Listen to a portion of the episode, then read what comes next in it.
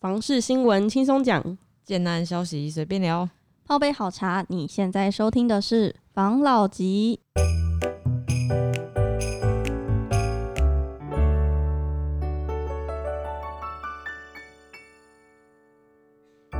关心你的房事幸福，我是房老吉。我是大院子。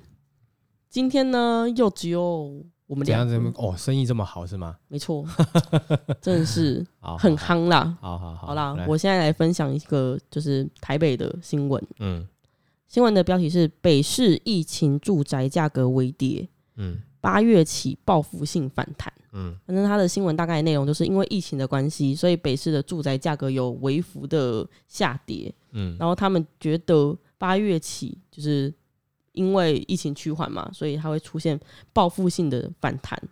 嗯，然后我看了大概的内容，它的内容是说，因为今年疫情冲击房市，嗯现在连天龙国都扛不住了呢。嗯官方最新的资讯显示，台北市今年六月的住宅价格指数下降了零点五十五八趴，嗯而交易量和总额的数字相较前一个月减幅了三成，嗯更较去年同期大减五成。嗯反映疫情时市场低迷气氛。专家分析，房市衰退的数据将从五月延伸到七月，等到八月疫情趋缓，渴望呈现报复性的反弹。嗯我目前是没看到报复性的反弹呐。嗯 对啊，然后他说房价有下跌，其实我觉得，因为他房价下修的金额真的是很少。你看我们之前嗯我是不是有讲说那个新北一直涨有没有？对啊然后那内湖啦、大同区啊这些有没有？它可能他的房价哎，可能六十万，他可能会往回找，对不对？但我们那时候讲的这个六十，其实是我应该要要要要再说一下，那个时候讲那个六十万，其实是可能是新新古屋嗯大概它的价格嗯，哦，但是新开的案子就是预售案新开的，大概的单价也差不多在八九十左右了。没错，哦，所以说你说真的房价有下跌吗？我觉得不不多啦，说实在话不多啦。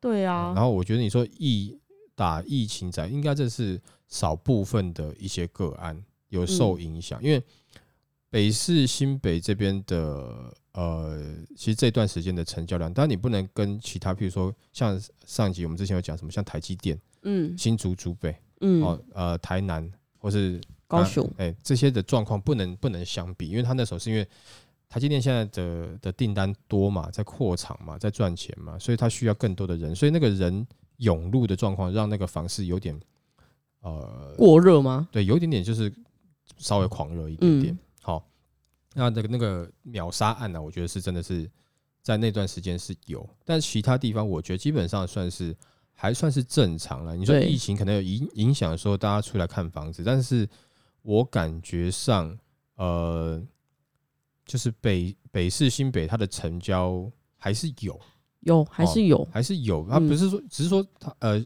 我们之前一直在讲那个新竹竹北那个状况，他们是即使是在那个状况的话，呃，我们北市跟新北也没有像他们这个这么这么狂热，这样秒，杀，但是也都一直有在成交。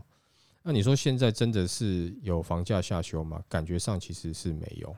你看新、连新北也还在涨，对啊，对？他这个他这个他这个新闻，他因为我刚才他这个他这个他这个我讲了三次，我觉得自己很像智障。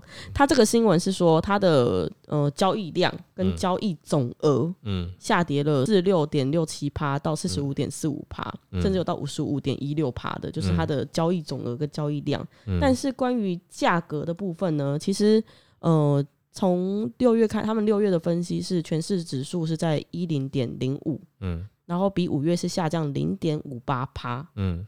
然后公寓的指数是下跌一点一八趴，嗯，可是小宅嗯。的指数是微升零点零四趴的哦、嗯。所以总体来看，其实房市它没并没有下修的很夸张啊，对啊的确还是有在上升的状况啊。嗯。，是啊，所以这个可能他的这个研究的范本呢，那资料取得的范本是依照什么，可能就不是很清楚了。但我们嗯看起来其实是没有没有下降太多，而且你真的要说啊，这段时间有下降，也有可能是前一段时间呢真的有蛮多案子卖的还不错。嗯那你现在这个时间可能没有那么多的案量，所以你的交易总额有可能下降，因为它也不是说交易的成交比是是多少嘛，嗯只是说总总量的下降，有可能是现在市场上哦没有这么多的物案子件的，对，哦，那因为现在取得土地也需要点时间嘛，嗯那在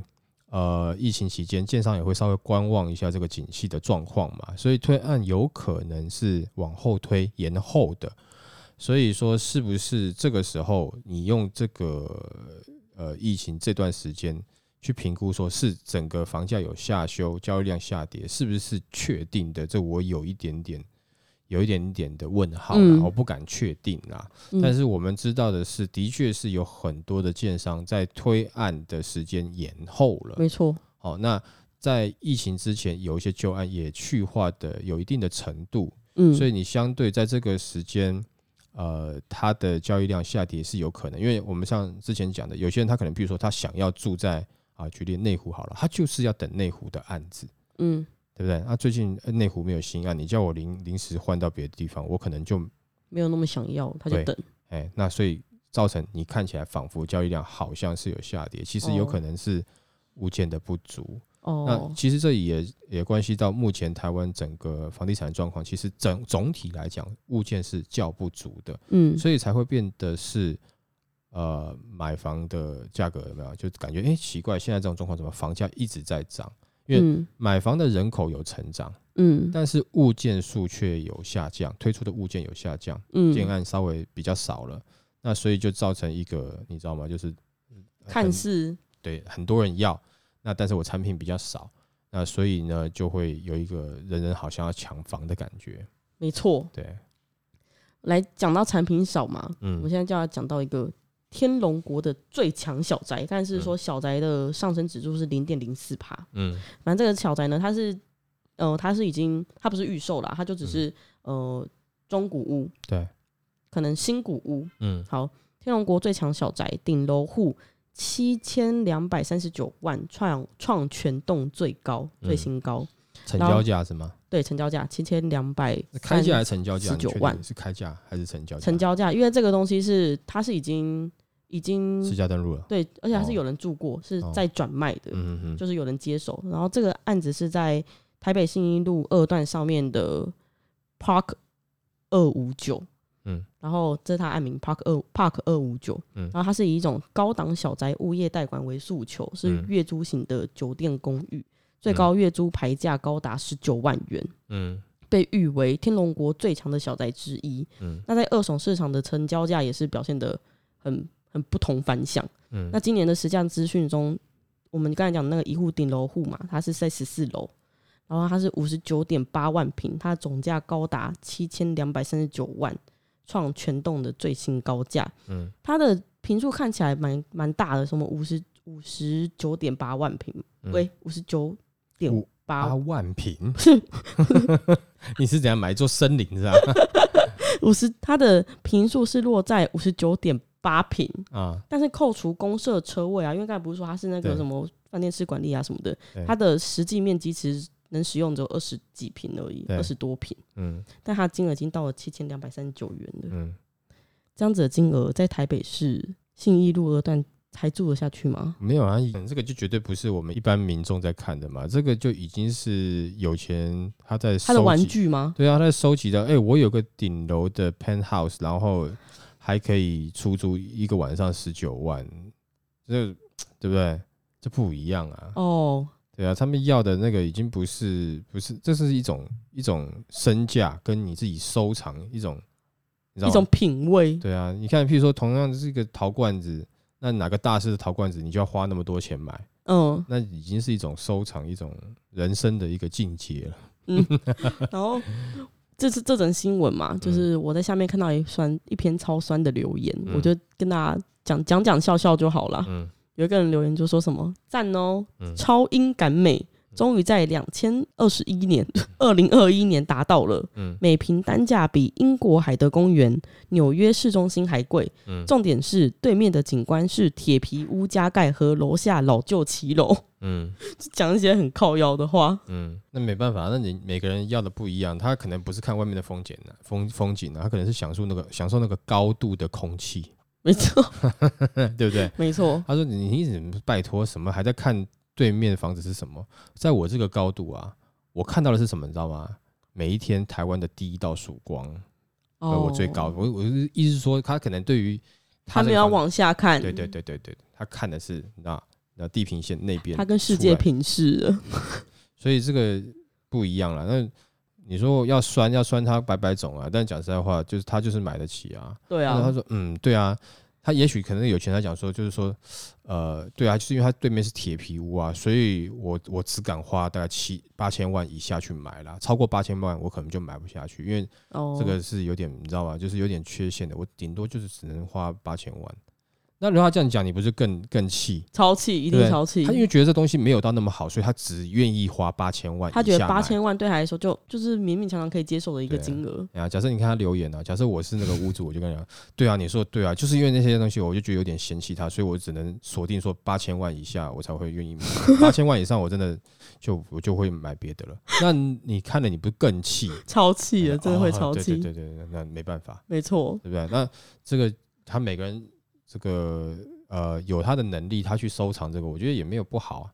对啊。那我没有，我也没有去，没有一定要去去酸他了。那他就是花得起嘛，没错啦。花得起啊。对我也好想知道十九万的房子，就是一个就是一个月十九万的房子住起来到底是它是一个月还是一个晚上？一个月啦？啊，租金十九万这样？对，租金十九万，嗯，那你不然你就住起来到底什么感受想？办法领奖金，你去租一个月啊。那就麻烦你喽。是。哎、不行啊，十九万，如果因为我就不是那个层级的人，嗯。我就不是那一个哦八千万就这样子而已的那种人吗？所以嗯十九万我可能还是会好好存起来当我房子的头期款啦。就住一个月丢搞你，但是有什么有什么样子的口袋深度，做什么样子的事，对。说什么样子的话嗯是最好的。对，好啦，就是我们刚才讲的北市的状况嘛，所以嗯。北市现在大家都知道房价的基底高，嗯对，所以其实整个你要成家是蛮困难的。嗯。所以北市它一直以来都有出走潮。嗯。那这则新闻就是北市出走三望区，外县市人口抢迁入，嗯。就是台北市的现在呃出走的状况是第一名，嗯。是内湖区，嗯。它的净迁徙人数是负四百四十四人，嗯然后第二名是文山区，嗯它的净迁徙的人数是负四百零六人，嗯第三名是大安区，嗯它的净迁徙人数是负四百七十二人。嗯，虽然在有人迁出的同时，但其实也是有人迁入的、嗯对啊，就是呃，一个地方呢，它总会留下该留下的人跟吸引来得及的人。我这样说会不会太靠背？没有但是，这也是事实啊。没有，我跟你讲啦，就是就这样，就是。呃，你住的地方，土地其实跟人有缘分嘛，跟嗯感情一样。当缘分尽了以后，那就是分道扬镳了嘛，没错，对不对？哦，这就很正常嘛。对那，譬如说，我今天交了一个女朋友，呃，当时高中跟她在一起的时候，她就是一个傻傻傻妹啊，是不是？就没多久以后，她当上世界名模了。那慢慢，我如果我没有成长，我可能跟她缘分就到这边了，嗯就是一段回忆啊。那个哪一天那个人家问说啊，那个以前那个名模是我以前高中时候的女朋友、欸，哎，对吧？你也只能讲这种话。然后大家都觉得干你什么痴汉，然后说什么只是 在那边 幻想啊、做梦。但是我讲的是真的啊、就这种嗯感觉嘛，嗯对不对？啊，或者说，呃，你你你大学时候的的的女朋友，然后后来没多久她选上总统了，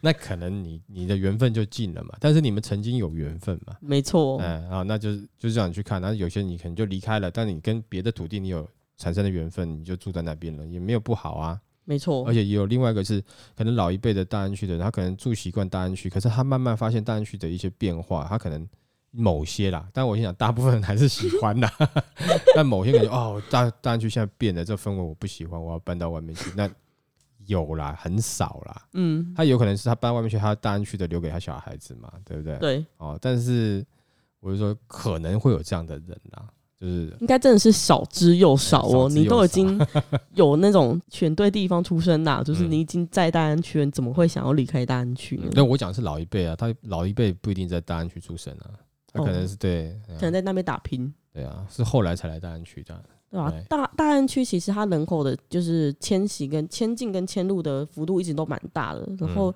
是因为大安区附近不是有东区、永康区的一些就业机会嘛，然后加上大安区的很多明星学校，嗯，所以不管是爸妈帮小孩子设计、设户籍，然后要不然就是工作的，因为工作来这边或者工作异动而离开的，嗯。所以他的人其实一直都在变动。嗯，其实因为我我自己的呃亲戚来，我的表哥他是外，就是在他是在纽约，呃纽约出生吗？还台湾出生忘记了，反正他现在就是从小到大他是在纽约长大。嗯那他因为工作的关系，就有来台湾一两年吧。他也是在大安区买房子啊，哦然，后住了两年，然后又又又卖掉，又回纽约。但对他来讲，哎呀，蛮便宜的呢。他说这个价格比我们那边布鲁克林那边还要便宜很多，他就先买，买了又卖，好像还有赚点钱吧。哇塞，那就没有，因为地方不一样，他是纽约那边长大，因为纽约那边太贵了啦。是没错啦对啊，。真的太贵了。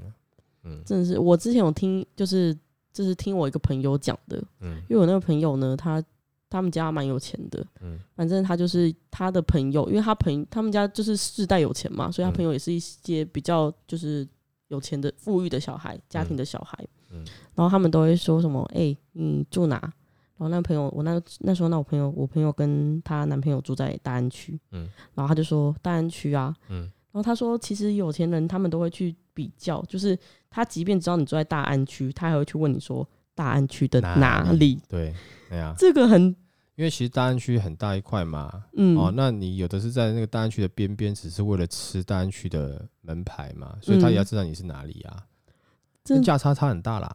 哦是没错啦哎呀，真的我真的是 这不是这不是我能理解的世界。嗯没关系啊，反正现在台北不是房价很高吗？嗯。然后有些人可能买就是成家比较不容易买不起嘛，嗯。但是因为大台北捷运的路网现在其实不停不断的在扩大当中，嗯。从我们的基捷慢慢可以延伸到新北、桃园，嗯。对，其实你越来越多东西可以选，嗯。物件可以选的，只是你可能用通勤的时间嗯。来换你想要的空间，这就是单凭个人的选择嘛。嗯。那这边就跟大家分享两个从化区，嗯。第一个是二重从化区，那二重从化区其实就是二重、三重那边的那个从化区。嗯他说二重从化区价量走阳，新案开价做五望六。嗯反正呢，就是台北地区的房价高昂，嗯所以买房一定要精打细算嘛。嗯其中新北市的三重区的二重从化区怎么这么拗口？嗯新北市三重区的二重从化区嗯大约一千一百到一千八百万元即可入手新屋的二到三房，嗯那房价相较紧邻的板桥跟泸州还要更便宜，嗯，所以它成为小资手换族的有啊，我首选。记得啊，我们在几个礼拜前讲的有泸州对有没有？我们好像也有讲这个二重从化区，，对啊，好像有讲这个吧，也要叫大家去看一看啊。好像是捷运线有到吧？我记得二重从化区，我们那时候讲的是泸州吧？是吗？我怎么记得你们有讲过这个？讲过我记得？还是茶汤会讲的、啊，常会讲的，嗯嗯，还是五十岚，忘记了。我记得有讲过这个呢。有讲过二重从化嗯区。对反正他现在就是因为上半年就是黄顶复议啊、相邻建设啊等等的都有案子在那边推出，他们推案就是很踊跃嘛，所以对垫高了整体的水平。嗯现在全区开价已经逐渐站稳了五字头，嗯，所以就是诶，如果说我的印象没有错，我们有讲这个从化区的话，我记得好像那个时候好像是二二字头还是三字头呢？现在站稳五字头，那不就是两三个礼拜前的事情吗？因为我记得那一啊那一次好像你因为你刚好有事去开会，好像那次你不在的样子吧？这个我这个我研究一下，反正他嗯现在已经站稳了五字头，哇，才三个礼拜，哇塞，目前预预售按每平单价至少五十五万，嗯，部分来到六字头。哇，真是快。所以你看，如果说你真的有点眼光，你提早一两个月去的话，也许你拿到的价格就每一瓶少了二十万呢、对啊，是不是？所以我们只要有收集到资讯，有没有跟大家讲的时候，其实大家可以多听，赶快就先去看了啦。没错，对，那或者是说我们收集到资讯以后，有没有？然然后我们晚一个礼拜再公布，这样子，自己先去，好，然后再转卖。你也蛮靠腰。没有啦，我们就基本上有资讯，我们就会跟大家分享啦。对啊，好，但是呃，那个资讯呢，我们其实有时候还是要过滤过，因为有些资讯是很前期的资讯，嗯它中间还有很多的变数，我们其实有时候不太敢讲。没错，那它比较稍微稳定一点以后，有没有？那它这个资讯就绝对不会是最快、最及时的，会嗯慢一点点，因为我们毕竟都讲出去还是。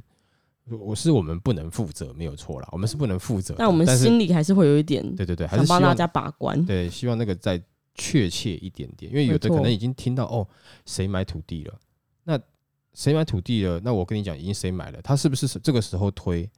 那你也不知道。对，然后推的价格会是多少？对，他可能买的时候比较便宜，嗯，但搞不好他隔个三四年推，哇塞，一个土地紧绷，他不可能会卖当初他买的那个价格的成本啦。对，对啊，然后嗯刚才讲那个二重，其实它有分左岸跟右岸，嗯然后现在是左岸的房价基底会比嗯较低，嗯，然后右岸的房价基底会比较高，就是为什么呢？左岸不是感觉比较浪漫吗？因为感觉可以喝咖啡。左岸右岸它紧邻三重旧市区，它机能比较好，哦哦所以左岸可能机能没有到这么好。嗯那其实就是左左右岸的差别而已啊。嗯所以如果你真有喜欢的话，现在左岸的房价基底应该落在四十几万，嗯，相较于右岸它便宜了十到二十万哦、哎，你看啊，这样它应该是有个桥可以过去吧？有桥啊，对不怎么对？一可能没桥桥一桥之隔就一桥就可以进市区了嘛。啊，但是你在左岸享受左岸的浪漫，哇塞，是不是？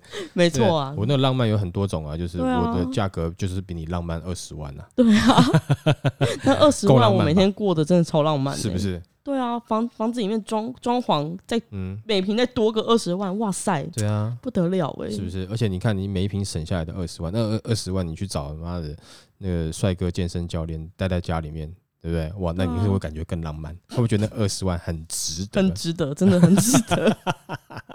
那二十万真的是要花在对的地方 对，钱要花在刀口上，是这个意思吧？对啊，对啊，你看嘛，你要营造幸福的生活，你把对吧？你你喜欢的这个这个健身教练就把他 Q 来，哎、我家里面帮我这个私人健健身教练嘛，私人课程然，后跟着水岸这样律动，对对对，就整个很赏心悦目，是不是？